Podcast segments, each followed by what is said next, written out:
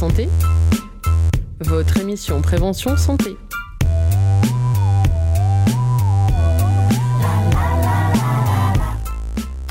Et bonjour et bienvenue à tous sur Radio Pulsar. Il est 17h et on est parti pour une heure de vulgarisation scientifique et d'interview avec l'émission À ta santé. Le thème d'aujourd'hui porte sur les droits des patients. Afin d'introduire ce sujet qui peut-être vous est inconnu, Colline s'est renseignée et a décidé de nous parler de l'évolution de nos droits de décision en milieu hospitalier. Salut à toi. Aujourd'hui, je te propose de sonder l'histoire de quelques droits des patients, ou encore, comme les premiers textes les mentionnaient, des malades. Autrefois, le patient était juste le spectateur de ses soins. Progressivement, il est devenu l'acteur principal de sa santé. Mais qu'est-ce qui explique une telle évolution? Déjà, parlons du droit à l'information, car il est à la base des autres. Tu connais ce cher Hippocrate, dont le serment est un texte fondateur de la déontologie médicale. Pourtant, notre père de la médecine écrivait dans son extrait de la bienséance du livre 9 ces phrases on fera toute chose avec calme, avec adresse, cachant au malade, pendant qu'on agit, la plupart des choses, car plus d'un malade a été mis à toute extrémité par un pronostic où on lui annonçait ce qui devait arriver ou ce qui menaçait. Là, on se rend bien compte que le droit à l'information n'a pas toujours coulé de source. On trouve une trace de l'obligation d'informer au XVIIIe siècle, car des prescriptions canoniques imposaient aux médecins d'avertir les malades de toute affection mortelle pour leur permettre de se confesser. Forcément. Et c'était du sérieux, car le médecin qui ne respectait pas la règle ou se trompait de pronostic pouvait être privé de ses fonctions. Finalement, de 1947 à 2012, dans le Code de déontologie médicale, les droits des patients s'affirment et leur information devient obligatoire. Cette information doit être, je cite, loyale, claire et appropriée. On doit donc être informé de ses soins, de leurs coûts et de leur remboursement, mais aussi pouvoir accéder à son dossier médical. Maintenant, qui dit information dit consentement. Ce principe de consentement est bien ancien. Il apparaît déjà dans l'arrêt Tessier en janvier 1942 mais c'est la fameuse loi Kouchner de 2002 qui révolutionne ce droit, en affirmant qu'aucun acte médical ni aucun traitement ne peut être pratiqué sans le consentement libre et éclairé de la personne, et ce consentement peut être retiré à tout moment. Elle crée aussi la notion de personne de confiance pour les personnes les plus vulnérables. Il y a plein d'autres droits essentiels que je n'aurai pas le temps d'aborder, comme choisir son praticien et son établissement, s'assurer la confidentialité de ses données personnelles ou être indemnisé en cas de préjudice. Mais si tu veux poursuivre tes recherches, je t'invite à lire les fiches pratiques du site France Asso Santé. L'aspect légal et juridique étant l'élément central de notre thématique, Marie a décidé d'inviter dans le studio une experte dans le domaine, juriste de profession, pour répondre à ces questions. Bonjour Laurette Blomart, vous êtes juriste interne au CHU. Nous allons parler des droits des patients. Quel est votre rôle au sein du CHU de Poitiers? Bonjour. Alors moi, je suis la directrice des affaires juridiques du CHU. Euh, donc, je suis la référente euh, sur, toutes les, sur toutes les questions juridiques. Euh, et donc, je travaille pour, bien sûr, la direction générale et toutes les directions fonctionnelles, mais également pour les professionnels de santé qui œuvrent pour ce beau CHU. Euh, je m'occupe aussi de tout ce qui est recours indemnitaire. Donc, euh, on vient de l'évoquer. Euh, le patient a le droit de, demander des comptes, de faire des recours. Et donc, tous ces recours arrivent au sein de ma direction. Que représentent les droits des usagers? Qu'est-ce que cela signifie concrètement? Alors, avoir des droits, c'est avoir des devoirs. Donc on parle, des droits des patients et la loi Kouchner, on l'a rappelé, euh, établit un certain nombre de droits.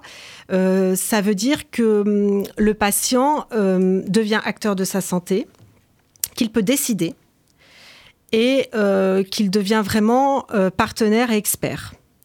Et ça permet aussi, à mon sens, d'établir une relation de confiance avec son praticien et son médecin. Qui est protégé par les droits des usagers? J'aurais tendance à dire le patient. Euh, que peuvent faire les patients en cas de non-respect de ses droits? Quelles sont les démarches qu'il doit suivre? Alors, le, patient qui se sent lésé dans un de ses droits, pour moi, euh, dans un premier temps, il doit le dire. Il doit exprimer son mécontentement et euh, faire part de ses ressentis. Donc pour moi, c'est vraiment le dire, le dire à travers une réclamation, faire un courrier, appeler la direction pour dire là, je ne me sens pas respecté dans mes droits. Et puis, il a toujours la possibilité de faire un recours. Donc là, ça arrive au sein de ma direction, euh, un recours indemnitaire parce que il estime euh, avoir été lésé dans ses droits, euh, avoir une perte de chance. voilà essentiellement ce qu'il peut faire. Quelles sont les plaintes les plus récurrentes? Est-ce que vous avez un exemple? Alors, en termes de recours indemnitaire, je dirais euh, que ce sont en priorité euh, les conséquences d'une intervention chirurgicale, où là, euh, on, a quelques, quelques recours. Puis après, arrivent les infections nosocomiales. Voilà, ce sont nos deux, nos deux critères les plus importants. Est-ce que vous avez observé une augmentation des plaintes des patients ces dernières années? Pas du tout. Pas du tout. Non. C'est ce que disent les gens. les gens ne sont pour moi, pas plus, euh, ne font pas plus de recours euh, qu'il y a quelques années. Euh, j'ai pas du tout, avec 10 ans de recul, je ne vois pas les plaintes augmenter. dans le cas d'une erreur médicale, comment le patient peut-il se défendre? Quelles sont les procédures à suivre? Est-ce que vous pouvez répéter la question, s'il vous plaît? Dans le cas d'une erreur médicale, comment le patient peut-il se défendre? Eh ben, c'est exactement ce que je viens d'expliquer. Euh, c'est-à-dire qu'il peut aller s'exprimer dans un premier temps.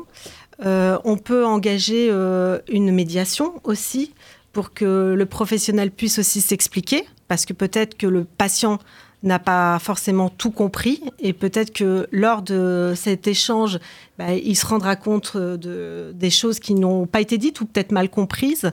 Et puis après, il a encore la possibilité de faire un recours, ce fameux recours indemnitaire. Du coup, vous avez parlé de médiateurs entre le patient et le médecin. Est-ce que vous pouvez m'en dire un peu plus sur ces médiateurs? Alors, euh, on a des médiateurs en interne, euh, des médiateurs médicaux, et puis des médiateurs qui sont non médicaux. Ce sont en général euh, des gens issus de la profession paramédicale. Et donc, en fonction du type de médiation, un médecin sera là, ou plutôt un soignant en fonction du type de médiation. D'accord. Est-ce que vous travaillez avec l'UDAF aussi ou pas du tout? Pas du tout.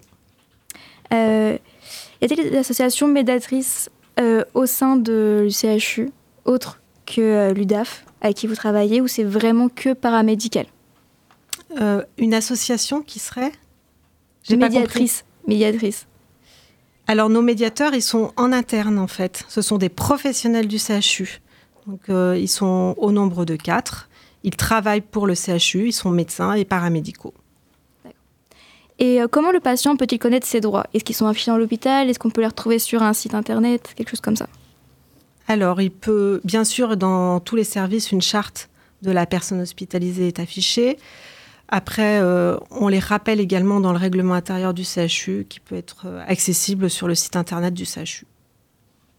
Du coup, vous travaillez aussi euh, à la CIRDA avec le docteur euh, Laurent Montaz et euh, Estelle Amino, qui sont ici présents. Est-ce que vous pouvez parler un peu plus de la CIRDA alors la CIRDA, c'est la cellule d'information et de recueil des directives anticipées qui a été créée il y a un an, qui est composée, voilà, vous l'avez bien dit, d'une infirmière et d'un médecin. Elle a été créée euh, suite à un constat que bah, finalement on avait beaucoup de mal à informer nos patients euh, de leur possibilité de rédiger des directives anticipées.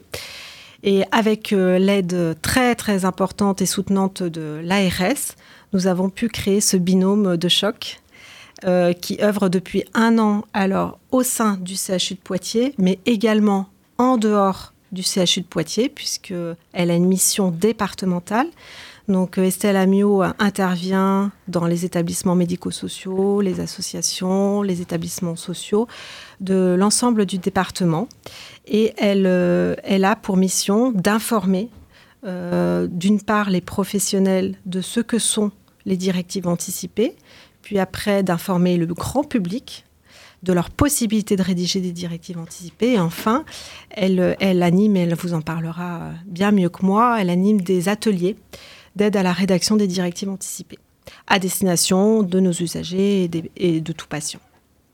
Merci beaucoup, euh, Laurette Blomart, juriste interne au CHU de Poitiers. Dans la thématique du milieu hospitalier, je vous propose d'écouter le titre Hôpital de Pierre Perret, une chanson aux airs mélancoliques sortie il y a 8 ans.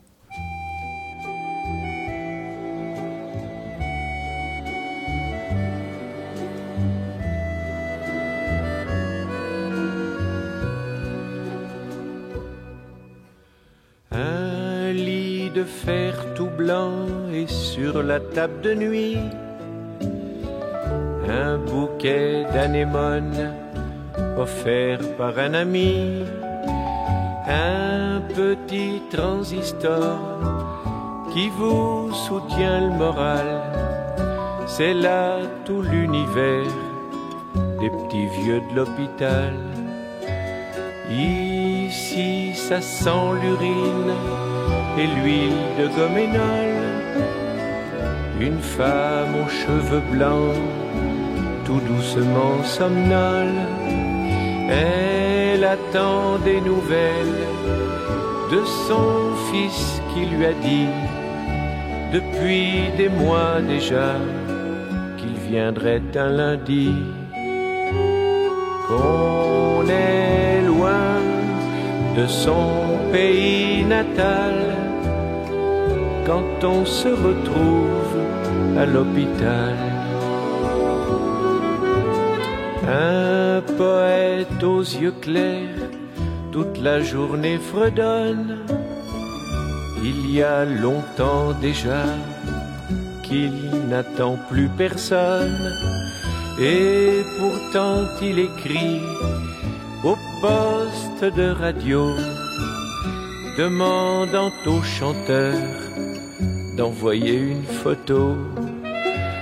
La salle commune est pleine et le docteur regrette que pour quarante il n'y ait qu'un cabinet de toilette et que ces deux infirmières accablées de labeur qui sourient et qui grondent mais ne comptent pas les heures qu'on est de son pays natal quand on se retrouve à l'hôpital. Ils dévorent en cachette leur paquet de bonbons. C'est meilleur que l'endive et l'éternel jambon. Mais c'est dimanche heureux en famille, en gâteau, peut-on les remplacer par un triste loto? Quel est cet humoriste ou ce génial auteur qui affirmait que l'argent ne fait pas le bonheur? Certes, il n'effacerait pas l'atroce solitude mais rendrait plus humain ce quotidien si rude. Car on est loin de son pays natal quand on se retrouve à l'hôpital. Et nous sommes de retour. Pour la suite de cette émission, nous recevons Alain Briand pour répondre aux questions de Chloé sur son expérience personnelle en tant que patient ayant subi une erreur médicale.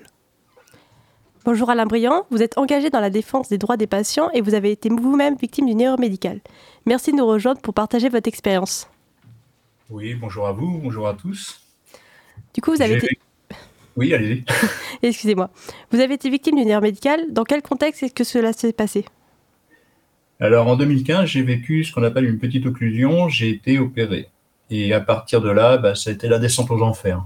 En l'espace de 48 heures, il y a eu deux opérations en, urgence avec un arrêt respiratoire, à la suite d'une perforation suite à la première opération. Et euh, je suis tombé dans le coma par la suite. J'ai passé 7 jours en coma, 57 jours en réa, et dans ces 57 jours, j'ai eu 8 opérations vitales, avec un pronostic engagé pendant 37 jours. Après, je ne vous parle pas des, des boires à avoir euh, entre les soins intensifs, euh, la rééducation, je ne parle pas des 5 ans d'arrêt de travail, et du combat à mener pour savoir ce qui s'est passé sur tout ça. Du coup, justement, je voulais savoir avec vous, euh, qu'est-ce que vous avez, vous avez donc décidé de faire valoir vos droits, quelles ont été les démarches que vous avez dû faire? Alors, en premier, en premier lieu, moi, j'étais complètement euh, dépassé, je voulais comprendre ce qui m'était arrivé, donc j'ai fait un courrier à la, à la personne de l'hôpital, puisque je ne suis pas dans l'hôpital de Poitiers, c'était l'hôpital de ma région, l'île de Léon, donc euh, tout le monde connaîtra pas, forcément. J'ai fait un courrier, j'ai été reçu en demandant un entretien, euh, cet entretien-là, ça a été euh, un peu comme si je passais au bureau des accusés plutôt, parce que j'étais vivant. On m'a bien fait comprendre, bah, vous êtes vivant, c'est bien. Et à cette époque-là, ça a été un peu très dur à avaler. Et après, j'ai commencé à engager les démarches parce que euh, j'ai lu sur les réseaux, j'ai lu par France Asso Santé, j'ai lu, j'ai cherché, j'ai voulu comprendre ce qui m'était arrivé. Donc, ce que j'ai fait, bah, c'est que moi-même, je me suis débrouillé avant qu'on m'explique que l'hôpital m'explique qu'il y avait quand même des représentants d'usagers. Je vous explique pas, là, il a fallu deux ans avant que je sache. Je suis même rentré dans cette association-là et je suis devenu représentant des usagers au sein même du GHT parce que c'était un GHT, je pouvais pas être représentant des usagers alors que j'étais en conflit avec l'hôpital, dans le même hôpital. Et justement, vous avez parlé, vous avez cherché par vous-même. Est-ce que vous avez reçu quand même de l'aide dans ces démarches? Au départ, non. Réellement, par l'hôpital, j'ai eu une écoute, euh, on va dire une écoute, mais plutôt une minimisation de, ce qui s'était passé. Ils ont reconnu, euh, on a passé quatre heures quand même en face à face, et un face à face qui a été euh, très compliqué pour moi et ma compagne de l'époque. On a été vraiment malmenés. On s'est senti accusés mais vraiment venir réclamer ce qui s'était passé à cette époque-là. Hein, je parle, c'est en 2015. Hein. Maintenant, ça commence à évoluer.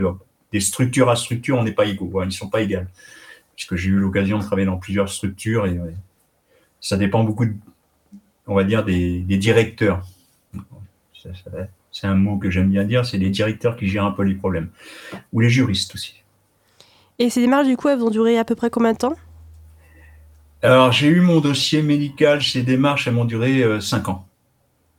J'ai fait euh, cinq ans euh, pour avoir, au bout du compte, être forcé de passer par un procès, puisque j'ai eu deux, j'ai eu en tout quatre expertises médicales. Et qu'est-ce qui, au cours de ces démarches, vous a posé du coup le plus de problèmes? Le manque d'empathie. Le manque de d'humanisme de, ces personnes. On est un numéro sur un dossier, on réclame quelque chose, on est mal considéré. Moi, ce, je l'ai très mal vécu sur euh, les expertises des experts de l'assureur de l'hôpital, et d'ailleurs c'est un, combat que je, mène même encore à l'heure actuelle, alors que je me suis retiré un peu des affaires, euh, c'est que les assureurs soient notés au niveau national parce que il n'y a pas d'humanité là. Il y a, vous êtes un chiffre et il y a des chiffres qui vont derrière. Votre euh, erreur médicale vous coûte tant. Moi, j'ai perdu 200 000 euros à titre informatif sur 5 ans. Hein. Et on vous propose 14 000. Et du coup, justement, par rapport aux assurances dont nous parlait, quels ont été à peu près tous les problèmes que vous avez eus avec eux? Euh, La longueur, les, les expertises dans le sens où bah moi malheureusement j'ai vécu euh, sur deux ans j'ai été opéré euh, 14 fois 12 fois en anesthésie générale et deux fois ce qu'on appelle une fois sous scanner donc euh, en urgence et une autre fois avec masque à la sortie d'un bloc on m'a réopéré en urgence euh, sur mon lit de, de, soins intensifs et je peux vous dire que c'est celle-là qui me reste le plus parce que j'étais bien conscient dans le sens et sur le niveau des assureurs, moi, ce qui m'a manqué, c'est la minimisation des, du préjudice que vous avez. La différence entre ce que l'assureur m'a proposé et ce que j'ai gagné en procédure, et je pourrais encore refaire une procédure parce que j'ai eu encore d'autres opérations, mais si je veux vivre, survivre, on va dire, j'ai plus le temps de m'amuser, euh, je pourrais refaire une procédure. Mais à ce jour-là, je le fais pas parce que faut que je passe à autre chose. Je n'ai pas de temps à perdre. La lenteur administrative des assureurs, ils font gagner du temps sur les assurances. Bien sûr. Et du coup, quels ont été vos ressentis à l'époque? La colère. La colère, le, mensonge, le manque d'antipathie, la frustration de ne pas tout savoir, parce que moi, c'est passé dans un hôpital public, l'erreur vient du premier médecin, mais il y a deux erreurs en même temps puisque moi j'avais ce qu'on appelle une perforation et on m'a opéré presque 48 heures après, donc euh, quasiment, euh, euh, puisque j'ai fait un arrêt respiratoire, j'ai fait toute la suite, vraiment par là, parce qu'on était un week-end. Le monsieur savait, le chirurgien, qui est le deuxième chirurgien, savait depuis le matin que j'étais dans un, un, état critique, mais comme il n'était pas là, donc il a opéré que le lendemain matin. voilà, on va dire ça. Et, le premier médecin était coupable, donc euh, dans l'hôpital public, c'est comme ça. Le premier médecin qui fait l'acte qui est responsable, on va dire. Le deuxième erreur n'est pas considéré. Et qu'est-ce que vous pensez avoir appris suite à ce vécu? Alors, grâce, je vais être franc avec vous, grâce à France Asso Santé, puis la petite rue association, c'est que lorsque je suis passé représentant des usagers, j'ai appris que ben, d'une structure à l'autre, le droit est respecté par beaucoup et d'autres ne sont pas encore à la page. Hein. Même à l'heure actuelle que je vous parle, avec les affaires qui sortent à l'heure actuelle, on, le voit bien. Mais euh, on est représentant des usagers sur papier dans certaines structures, mais notre parole porte peu. Comme vous disiez au départ en préambule de votre euh, émission, le patient doit être maître de sa santé. Et souvent, euh, dans certaines structures, ce n'est pas tout à fait le cas encore. D'accord. Et du coup, euh, suite à cette situation, vous avez décidé de vous engager en tant que bénévole. Est-ce que vous pouvez nous expliquer quelle était la décision? La décision, bah, j'ai été une erreur, euh, c'était une faute non. Dans le rapport, ça a été marqué par quatre, les quatre experts, une cause d'une perforation qui n'aurait pas dû avoir lieu, qui est une faute incluant directement le chirurgien lui-même. Ça n'aurait jamais dû arriver d'ailleurs et c'est bien marqué noir sur blanc. J'ai gagné ma procédure parce que je suis passé deux fois en CCI, mais l'assureur avec le manque d'empathie, mais ça c'est fait exprès. Il y a un travail à faire là-dessus, c'est les assureurs jouent le temps, la montre et l'argent. C'est-à-dire que plus ils font traîner, plus ils gagnent de l'argent, plus ils sont rémunérés, et ils minimisent toujours au maximum. Ça veut dire par rapport à la procédure et ce que j'ai, me proposait, j'ai gagné trois fois ce qu'il me proposait. Même si je pourrais recontinuer et faire une procédure, si vous voulez dire. Mais est-ce que bien. Et est-ce que vous pouvez me parler un peu de votre parcours associatif? Alors, je suis rentré dans l'association, ce qui s'appelait La Ruche à l'époque. On, on défendait dans l'hôpital où j'ai eu euh, cette erreur médicale. On avait, euh, c'est là qu'on a découvert que les structures n'étaient pas les mêmes euh, partout, parce que certains dossiers à ce moment-là, du moment que ça passait en comment en amical, en amiable, comme ils disent, et, ben, on les voyait pas passer en, en, devant nous. C'était des dossiers qu'on ne voyait jamais passer. Dans le cahier des plaintes et recours, la, juriste nous en a parlé tout à l'heure, eh ben, on ne les voyait pas passer, ces dossiers-là. Donc, ça minimise un peu le rapport annuel des erreurs médicales. Ensuite, on a eu ben, sur le même chirurgien euh, avec qui j'ai eu cette erreur médicale, parce que moi, c'est une erreur, c'est pas un aléa. Ben, on s'est retrouvé avec plusieurs fois la même euh, problématique qui m'était arrivée. Alors, par rapport au patient, c'était peut-être pas une erreur, mais plutôt un aléa pour cette personne-là, puisqu'il y avait d'autres antécédents derrière, beaucoup plus graves que moi. Moi, j'étais un corps sain et sportif en plus, donc j'avais pas lieu d'avoir cette erreur, mais pour d'autres personnes. Mais vous retrouvez ce chirurgien-là a souvent associé à la même erreur répétitivement le fait que sur cinq ans, euh, je l'ai retrouvé quatre fois. Donc ça pose quand même question. Je sais bien qu'on n'est que des humains hein, quand même. Et je voulais juste savoir, suite à votre engagement associatif, quel est votre point de vue actuel sur le droit des usagers? Alors le droit des usagers évolue, pas partout. Je crois qu'il a été bafoué pendant le Covid. Le droit des usagers, je pense qu'on a été dans la même la maltraitance, moi je pense, des usagers, pendant toute la période de Covid. Nous, les représentants des usagers, on a été, c'est pour ça que j'ai arrêté d'ailleurs, parce qu'on n'était pas concertés. normalement, c'est une obligation dans les textes, mais pendant le Covid, on nous a pas, on nous a oubliés, on va dire. on était sur le papier, pas plus, mais euh, on nous a oubliés. Bon, je comprends qu'il y avait mieux à faire, mais on n'a pas existé. Pas partout. Dans certaines structures sur Bordeaux, il y a les, avec le président de France Santé qui a été régulièrement euh, demandé, qui ont créé avec le, le CRSA une cellule de crise justement avec les représentants des usagers sur le, la vaccination. Il y a eu des avancées quand même, hein, on va dire. Et il y a eu des, des avancées euh, sur certaines régions, pas partout. Alors je ne sais pas sur Poitiers, puisque vous êtes sur Poitiers, comment ça s'est passé, mais nous sur euh, on va dire, la Charente-Maritime, je crois qu'on a été un peu oublié. On avait un directeur de, GHT qui faisait plus euh, jusqu'à 200 tweets par jour euh, pour montrer que tout allait bien. Quoi. Voilà. Et est-ce que vous aurez des conseils à donner à nos auditeurs? Alors, à vos auditeurs, je vais leur dire quand vous, êtes euh, dans un hôpital et qu'il se passe quoi que ce soit, n'hésitez pas, il y a des représentants ils, ne font pas, ils sont normalement au sein de l'hôpital, mais ils ne font pas partie de, l'hôpital. C'est des gens, vous comme moi, qui sont euh, bénévoles souvent et qui vont regarder vos dossiers, vous aider et vous accompagner dans toutes les démarches qu'il y aura à faire. Et ces gens-là, il ne faut pas les oublier. Il faut, aller vers eux, ils vous donneront les conseils qu'il faut faire pour aller, pour aller jusqu'à simplement une réclamation pour comprendre ou simplement pour essayer de vous accompagner dans un dossier ou jusqu'à la plainte, hein, s'il le faut. Et du coup, pour finir, Madame Laurette Plomard souhaiterait répondre à votre témoignage justement. Merci beaucoup pour euh, ce témoignage que je trouve très très touchant. Euh, je pense que vous avez été victime non seulement d'une erreur médicale, mais aussi victime d'un défaut d'information, à mon sens, hein, sur, euh, sur vos droits. Euh, vous avez pointé quelque chose d'important et c'est là-dessus que je voudrais revenir. Nos patients, quand ils estiment être victimes d'une erreur ou d'une perte de chance, ont la possibilité de faire un recours indemnitaire. Et quand on parle de recours indemnitaire, on parle de trois types de recours. Et je pense que vous, on ne vous a proposé que le recours amiable.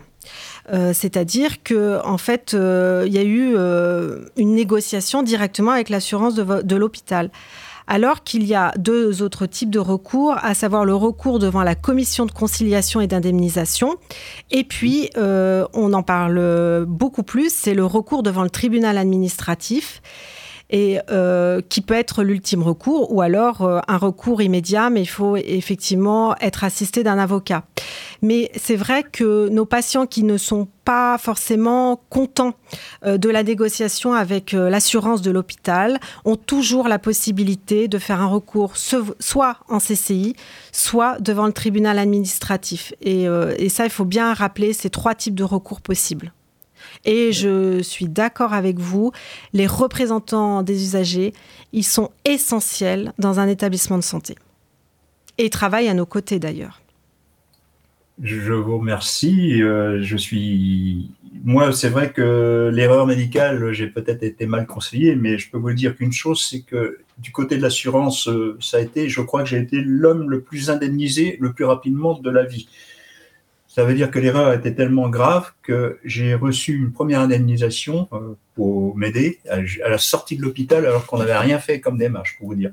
Donc le, l'amiable qu'ils avaient proposé, ils pensaient que ça allait m'étouffer, façon de parler, parce que j'avais déjà été victime en 2013 de ce qu'on appelle une, un manque de soins. J'ai été passé par ce même hôpital que je cite pas, puisque il est connu malheureusement pour, euh, sur la note d'être le dernier en France, je crois.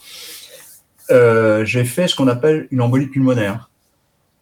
Et j'avais déjà vécu une embolie pulmonaire. Je suis passé par les urgences en venant de mon propre chef. Erreur fatale, monsieur. Voilà. Ils n'ont pas pris en compte ma demande. Et j'avais déjà vécu ce problème-là euh, 2013 et deux ans, deux ans avant. Voilà.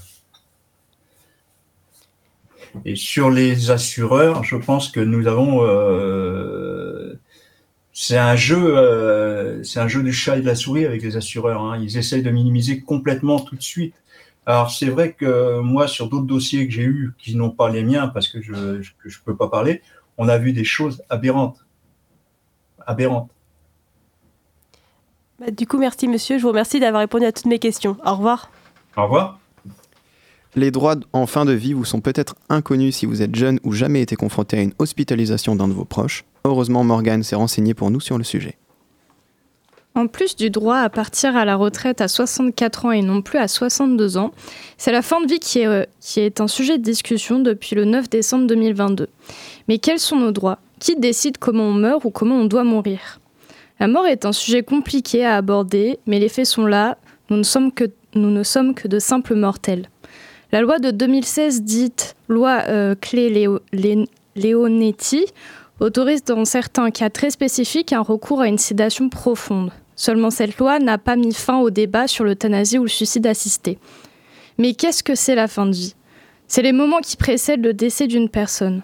Seulement les avancées en termes de prolongement de la vie ou même dans les cas euh, de maladie ou d'accident mortel peuvent conduire à une forme de survie parfois jugée indigne. Une fin de vie digne et apaisée est un droit depuis 2002 avec la loi relative aux droits des malades et à la qualité du système de santé. En soi, c'est le droit d'être informé de son état, mais aussi que rien ne peut être fait sans qu'on ne donne notre consentement libre et éclairé. Consentement que l'on peut retirer à n'importe quel moment. C'est à partir de 2005, avec la loi Leonetti, que s'ouvre la possibilité d'informer le personnel médical sur ce que nous voulons. Ce sont les directives anticipées. On précise si on veut continuer les soins malgré qu'ils soient inutiles aux yeux des, médecins, par exemple. À partir de 2016, ces directives anticipées imposent aux médecins, sauf en cas d'urgence ou en cas de, temps, euh, en cas de manque de temps. Euh, l'objectif reste donc de soulager le malade le plus, le plus possible jusqu'à son décès.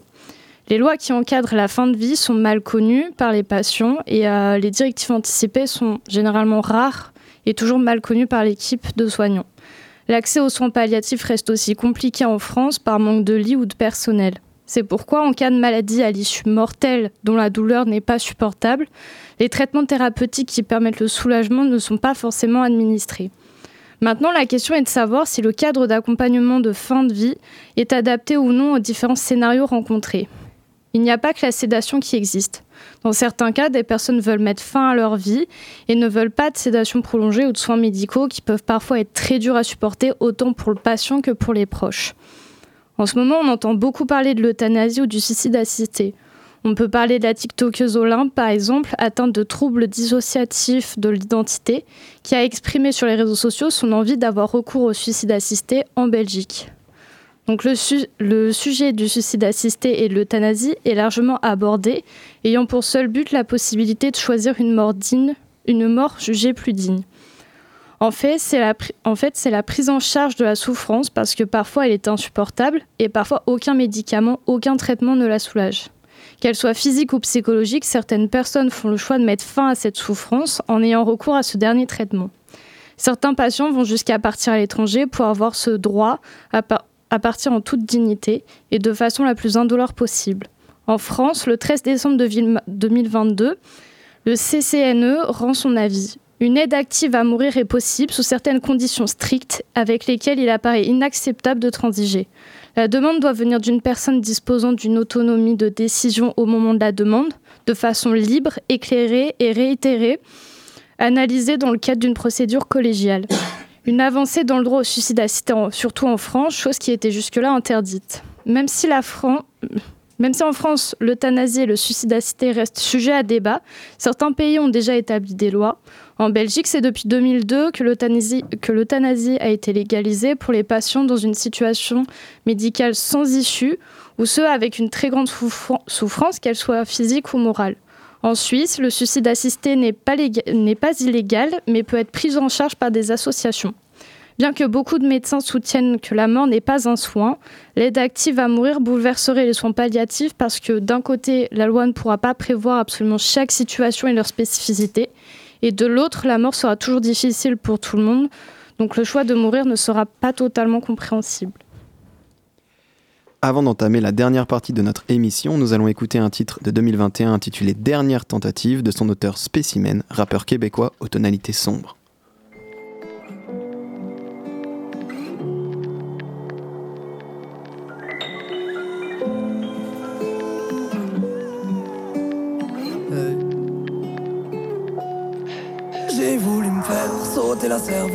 Ou sauter du toit de mon bâtiment dans le silence. Ouvre-moi les veines. Ou je me shoot aux médicaments si je me tue pour de bon. Qu'est-ce qu'ils iront dire à mes parents? Monsieur, madame, votre fils était drogué, il n'a rien laissé en partant. En parlant de ça, tout va tellement mieux depuis que je bois. Tout paraît tellement vieux depuis que je vois. Quand même pas 20 ans, j'ai perdu la voix, la foi, voire même les deux à la fois. Moi j'ai rêvé de me trancher la gorge, mélange de sang et de salive. Putain, faut que tu vois dans quoi je me forge. Voilà ma dernière tentative. Alors j'ai frappé à main nue dans des murs délabrés, dans un jean délavé. Moi je rêve d'aller de l'avant. Pour l'instant, je finis mon flash de la veille. Lame de rasoir, première ouverture, deuxième ouverture, troisième ouverture. Mes pleurs et mon sang sur la couverture. Frérot, c'est dur, mais cette fois, c'est sûr que ce soir, je fais ma dernière tentative. À l'heure où tu m'écoutes, je serai parti. C'est ma dernière tentative. J'ai voulu me faire sauter la cervelle Crois-moi c'est bien plus qu'un trou de mémoire. En plus c'est comme ça tous les soirs. J'ai laissé ma bière, j'ai bu tout l'espoir. Et moi je sais pas comment mais je vais trouver un compromis. C'est fini les tentatives ratées, je ferai pas le compromis. J'ai des larmes qui ne demandent qu'à être versées. Mon regard est perçant, mon âme est percée Puis je suis personne, non je suis personne. Mais je crève d'envie de percer. Donc c'est du shit à la blanche en passant par un fixe d'héros. J'ai pas une vie j'emporte avec moi mes idéaux. Je vous laisse mes photos, mes vidéos. Quelque Dieu merci, le ciel s'éclaircit. Commentaire si le tir est précis. Je te laisse ma place pour qu'il la mérite. Je rêve de la gloire et de l'Amérique. Je t'en prie, dis-moi ce dont la mérite. Dire des mots d'un monde sont pas la mérite. Moi l'étoile qui brille moins que celle d'à côté. Désolé si je manque de tact.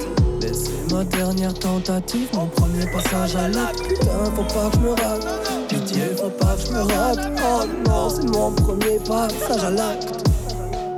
Ce soir, je fais ma dernière tentative. À l'heure où tu m'écoutes, je serai parti.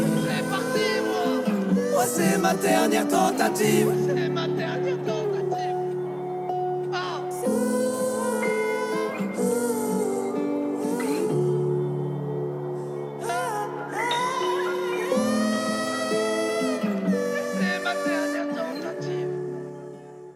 Dernière tentative.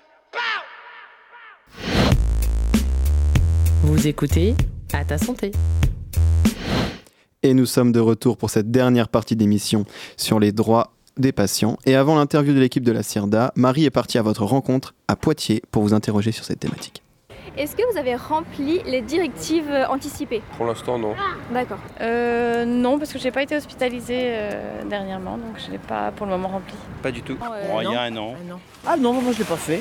Non, parce que lui il est hospitalisé, c'est pour ça qu'il l'a fait. Après, les Non. volontés de la famille euh, savent, mais Oui. après, pas forcément sur papier. ouais. Parce qu'on pense pas à la mort, nous on pense plutôt à la vie? Moi, oui. Non, Ben, nous, non. Mais on sait, on se l'est dit, mais on n'a pas rempli. On n'a pas encore rempli, non. Disons qu'on n'a pas été sollicité, donc euh, Non. on n'y pense pas. Est-ce que vous pensez le remplir euh, Euh, oui, si un jour euh, je suis hospitalisée, je pense que je remplirai euh, ce formulaire. oui. Jamais fait, non. Ah non, non plus. Est-ce que vous avez déjà pensé à le faire? Euh, quand on en entend parler, ouais. Et dans cette optique d'accompagner les patients, le CHU de Poitiers a créé la CIRDA que nous avons évoquée en début d'émission. Songoul a donc décidé de les inviter pour nous apprendre plus sur cet accompagnement. Aujourd'hui, je suis avec le docteur Laurent Monta, chef du service de soins palliatifs du CHU de Poitiers et membre de la CIRDA, et Madame Estelle Amiot, infirmière et référente au CIRDA. Nous allons en parler un peu plus des directives anticipées et les droits de fin de vie. Bonjour. Bonjour. Toute personne majeure a le droit de rédiger des directives anticipées. Mais concrètement, de quoi s'agit-il?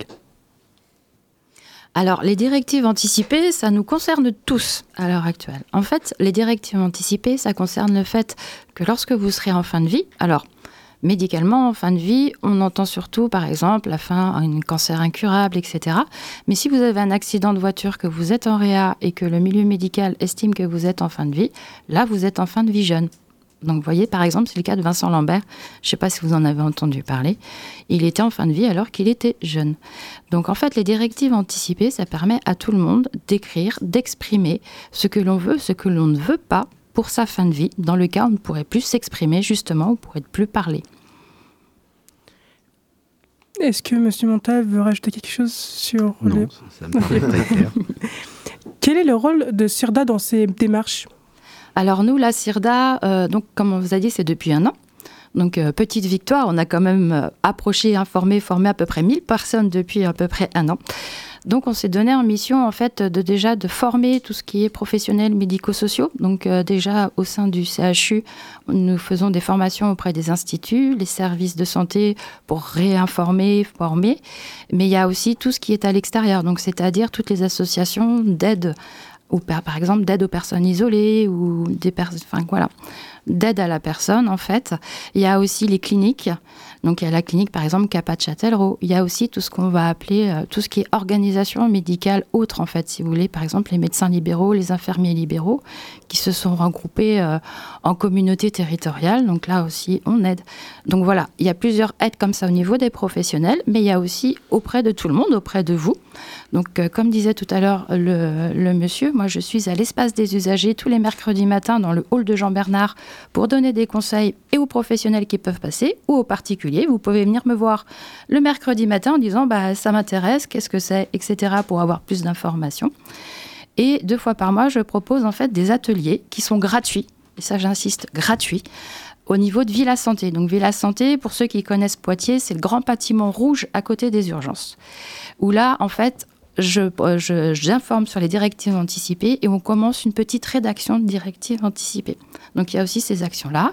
Et on a aussi les actions avec le docteur Montaz de débat, notamment avec les débats euh, avec le- l'espace éthique pour, pour tout ce qui est avis de CCNE, mais aussi des grands débats, des, des soirées sur les thèmes des directives anticipées. Est-ce que le médecin doit impérativement respecter les directives anticipées ou il y a des exceptions à prendre? Légalement, le médecin se doit de les respecter. Bien sûr, comme dans toute loi, il y a toujours deux petites astérix. La première petite astérix, ça va être en situation d'urgence. Donc ça, par exemple, vous avez un accident de voiture, le SAMU intervient, il va pas s'amuser à chercher si vous avez écrit des directives. Eux, c'est de vous sauver, mais après, dans un second temps, votre situation sera réévaluée et là, elles pourront être appliquées. L'autre condition pour que le médecin ne respecte pas vos directives, c'est si elles sont inappropriées ou inadaptées. Par exemple, si dans vos directives, vous, avez mis par exemple que vous voulez être euthanasié, ça ce n'est pas légal. Le médecin il ne pourra pas appliquer. Ou comme maintenant, elles sont sans limite de temps. Si vous les avez écrits à 3-4 ans, vous avez peut-être changé de philosophie de vie, d'entourage, etc. Elles ne correspondent peut-être plus à ce que vous êtes à l'heure actuelle. Mais pour passer outre, que le médecin puisse passer outre ces directives, il faut en fait qu'il fasse une réunion collégiale. Donc c'est très protocolisé, c'est très légiféré. C'est en fait une réunion où il y a deux médecins minimum de même niveau pour pas qu'il y ait des problèmes hiérarchiques avec l'équipe soignante, minimum, puisqu'ils peuvent, ils peuvent être plusieurs, à dire oui, effectivement, ces directives ne sont pas applicables ou si, il faut les appliquer. Donc vous voyez, c'est quand même très légiféré en fait. Je- fais juste un, petit un complément. Euh, admettons que vous qu'une personne dise ben moi si un jour je suis dans le coma je ne pourrai plus exprimer euh, mes, choix. Donc je ne veux aucun acharnement. Je ne veux aucun traitement particulier. Je veux qu'on me laisse partir tout ça. En réalité cette personne trois ans après elle fait un coma en lien par exemple avec un diabète. Ce type de coma est assez facile à résoudre, même si de temps en temps, il conduit dans des services intensifs. Est-ce que le médecin doit respecter les directives anticipées en disant Ah, il y a des, décrit, décrit clairement que cette personne, si elle était dans le coma, ne veut pas aller dans une structure ajustée Ou au contraire, doit-il passer outre ces directives anticipées en disant Mais là, ça vaut le coup que cette personne aille pendant quelques jours en soins intensifs, en réa, etc. Parce qu'on vraiment, on peut lui redonner une, vie tout à fait satisfaisante. Donc vous voyez, euh, ce partenariat entre la volonté des patients et l'ajustement avec un éclairage professionnel pensé à plusieurs, comme disait euh, Madame Amiot, en collégialité, permet de réajuster certaines directives anticipées. Vous savez, appliquer des directives anticipées, ça ressemblerait à quoi si on se tenait au cadre strict? Ce qu'il faut, c'est surtout apporter toutes les nuances qui sont nécessaires. Justement, disons qu'une personne est dans le coma, mais il n'a pas rédigé de directive anticipée. Que se passe-t-il? Ça dépend de, euh, quelles sont les raisons supposées du coma. Ça dépend de co- comment et euh, est-ce que cette personne a des antécédents, quel type d'antécédents, qu'est-ce qu'on pense comme coma, que donnent les premiers examens? Donc vous voyez, on peut pas dire elle est dans le coma, on fait rien si, voilà, ou, on fait.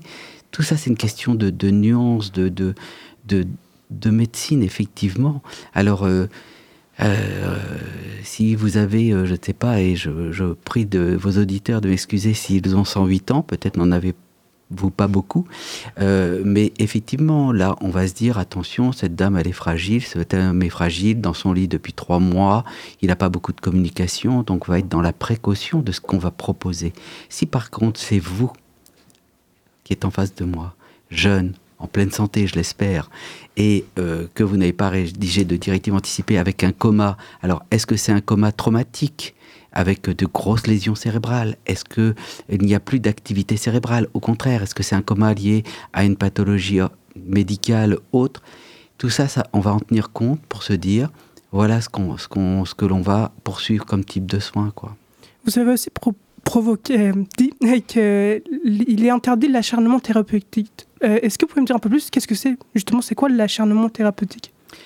Alors, l'acharnement thérapeutique, ça serait quand euh, vous avez euh, un diagnostic, par exemple, qui est incurable, une pathologie incurable, et que vous faites des examens. On va prendre un, ex- voilà, vous avez quelqu'un qui malheureusement a une maladie grave évolutive, qui par cette maladie est dans son lit, ne peut plus manger, euh, a maigri de 30 kilos, etc. Et là, on va se dire, ah tiens, cette personne, alors qu'elle n'a plus aucun traitement qui puisse la soigner cette maladie, eh bien, est-ce qu'il est raisonnable de dire, tiens, on va l'emmener à un scanner, on va l'opérer de je sais pas quoi, euh, alors que cet examen, il va rien nous apprendre. Ou alors, le pire, c'est qu'il va peut-être apprendre un tout petit chose pour le médecin, mais que pour le patient, ça va rien changer au niveau du traitement. Parce que, si je prends un exemple d'une personne qui a un cancer avec des métastases, il y a eu de la chimio, de la radiothérapie, et malheureusement la maladie, elle évolue, on ne peut plus rien faire. Est-ce que ça vaut le coup? Parce qu'elle va nous dire qu'elle a un type de douleur au niveau d'une jambe alors qu'on sait qu'il y a des métastases. Est-ce que ça vaut le coup d'aller l'embêter alors qu'elle a, a du mal à se mobiliser, à l'emmener passer un examen, alors que cet examen, on va rien en faire par contre, ce qui va être très très important, c'est de soigner la douleur. Ça oui. Donc l'examen peut, peut s'apparenter à de l'acharnement thérapeutique, effectivement. Si ça n'a pas de sens, si ça n'a pas le but de, de respecter la personne, si ça n'a pas le but de la soulager. Attention, nous parlons de situations euh, euh, très malheureusement, très dégradées malheureusement. Hein, D'accord? Donc c'est dans les situations de soins palliatifs, justement, c'est ça rentre euh, ici? Ça, peut rentrer effectivement dans le cadre des, prises en charge, de certaines prises en charge palliatives.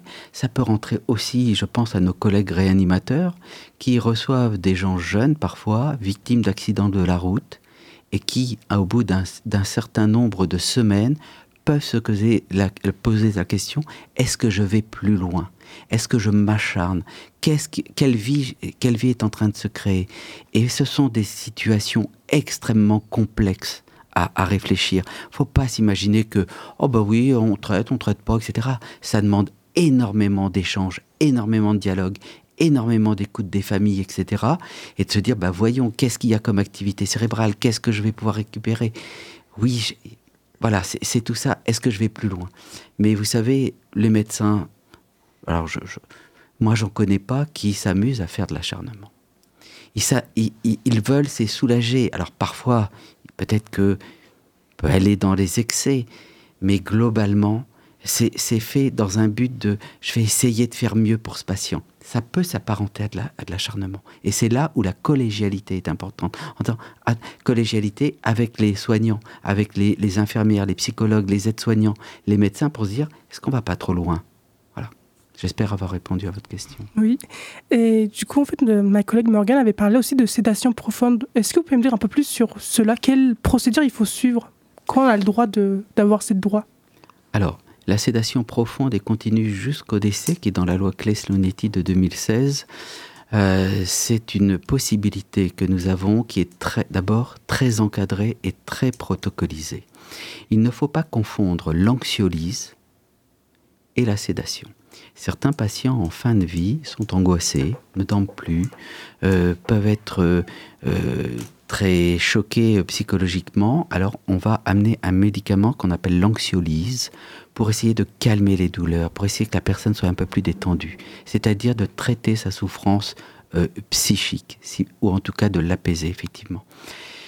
Et puis, si on augmente ces médicaments, car ce sont les mêmes médicaments, on peut arriver jusqu'à une sédation parce que la personne, elle continuera à être angoissée, mais on sait qu'elle est en fin de vie, que sa maladie, malheureusement, a gagné du terrain. La sédation profonde et continue, comme euh, la, loi Claes la, la- stipule, elle est faite si vous avez une maladie. Alors, c'est toujours pour des gens qui ont des maladies graves, euh, réfractaires à tout traitement, incurables. Soit ils sont atteints d'un symptôme qui est extrêmement invalidant. C'est-à-dire, par exemple, une détresse respiratoire. La personne elle a, par exemple, une pathologie, on ne peut pas la soigner, elle a évolué, et cette personne est très dépendante, etc. Elle fait une détresse respiratoire, eh on peut effectivement faire une sédation parce que tous les moyens qu'on a mis en place pour faire céder cette euh, détresse respiratoire n'ont pas abouti à, à être satisfaisants pour le confort de la patient. Alors, si la personne est d'accord, si on en a parlé, on peut effectivement faire une sédation.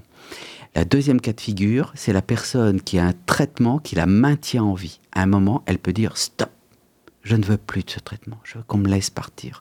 Là, la loi nous dit, si vous enlevez ce traitement, eh bien, qui la maintient en vie, faites une sédation pour que la personne puisse s'endormir et partir doucement. Et enfin, troisième cas de figure, ce sont les gens qui n'ont euh, plus de possibilité d'exprimer leur volonté, une réunion collégiale, mais par exemple qui présente une attitude, euh, un inconfort, etc. Attention, je parle de gens en fin de vie, hein, d'accord?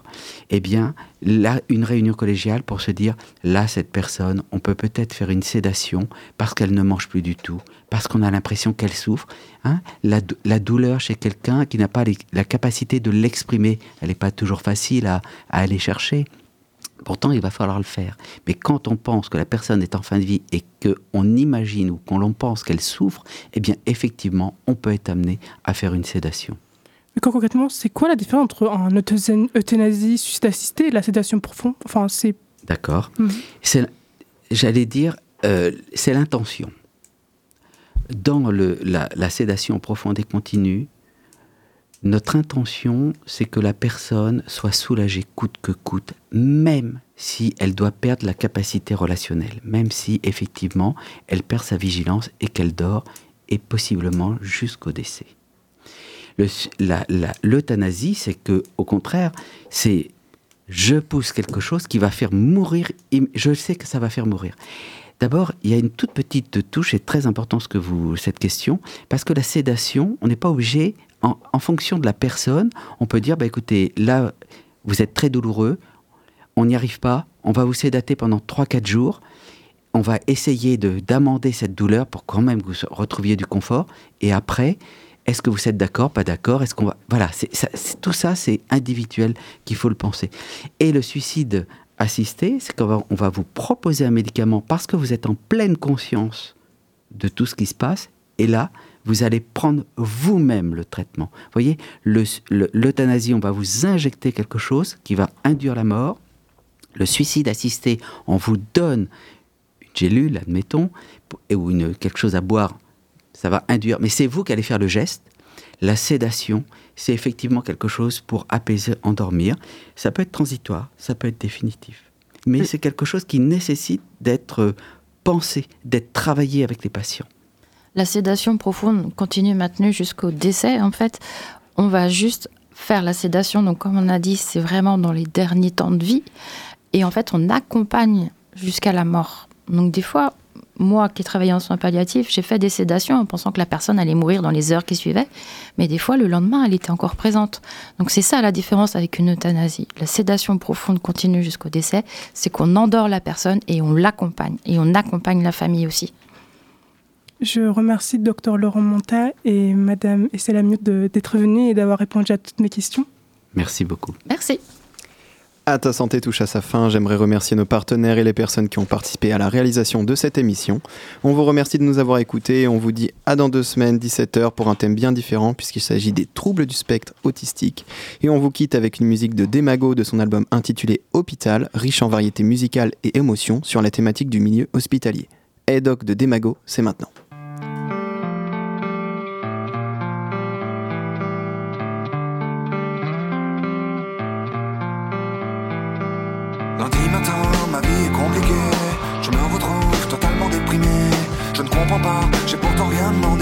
Faudra que j'aille voir pour aller consulter. Mardi matin, l'état a empiré. Je vois des rats, j'ai peur des araignées. Je fume un pétard, je sombre en plein cafard. Le sol est noir, je m'enferme dans mon placard. Je pense à ma mère, y'a qu'elle qui m'aime, c'est clair. Je l'aime papa, et c'est plus fort que moi. J'ai plus d'amis, et encore moins d'ennemis. Alors écoutez-moi, parce que je ne m'entends pas. Hey doc, va falloir en De ma boule au ventre sans empirer Un petit médoc et la vitamine C Mettront sûrement à m'en débarrasser.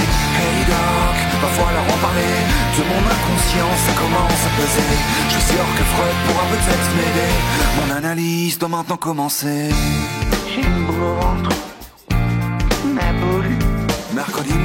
ça y est, je suis névrosé. Je prends des trucs pour me tranquilliser. Jeudi matin, j'ai vidé toute la boîte. Mes mains sont moites, je peux plus respirer. Vendredi matin, je suis rempli d'angoisse. Je pleure au réveil, ma nécrose est tenace. Le samedi, direction l'hôpital, on va m'interner. Pour me. Hey doc, va falloir en parler De ma boule au ventre sans encore empirer Plus de médoc et la vitamine C Mettront sûrement à m'en débarrasser Hey doc, va falloir en parler De mon inconscience, ça commence à peser Je suis sûr que pourra peut-être m'aider. Mon analyse doit maintenant commencer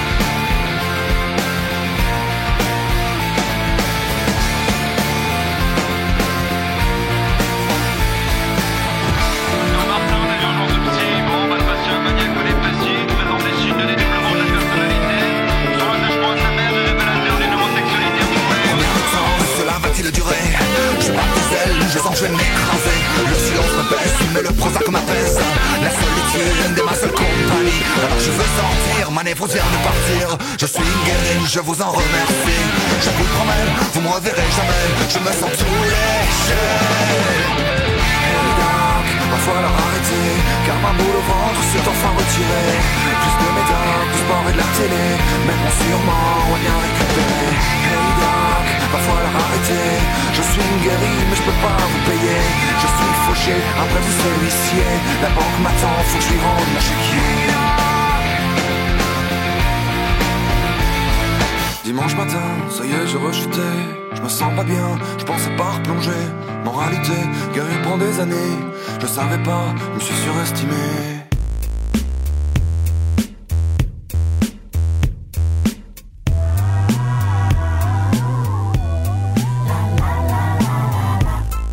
C'était À ta santé, votre émission prévention santé réalisée en partenariat avec l'ARS Nouvelle-Aquitaine, la CPAM de la Vienne, la MGEN de la Vienne et la MSA Poitou.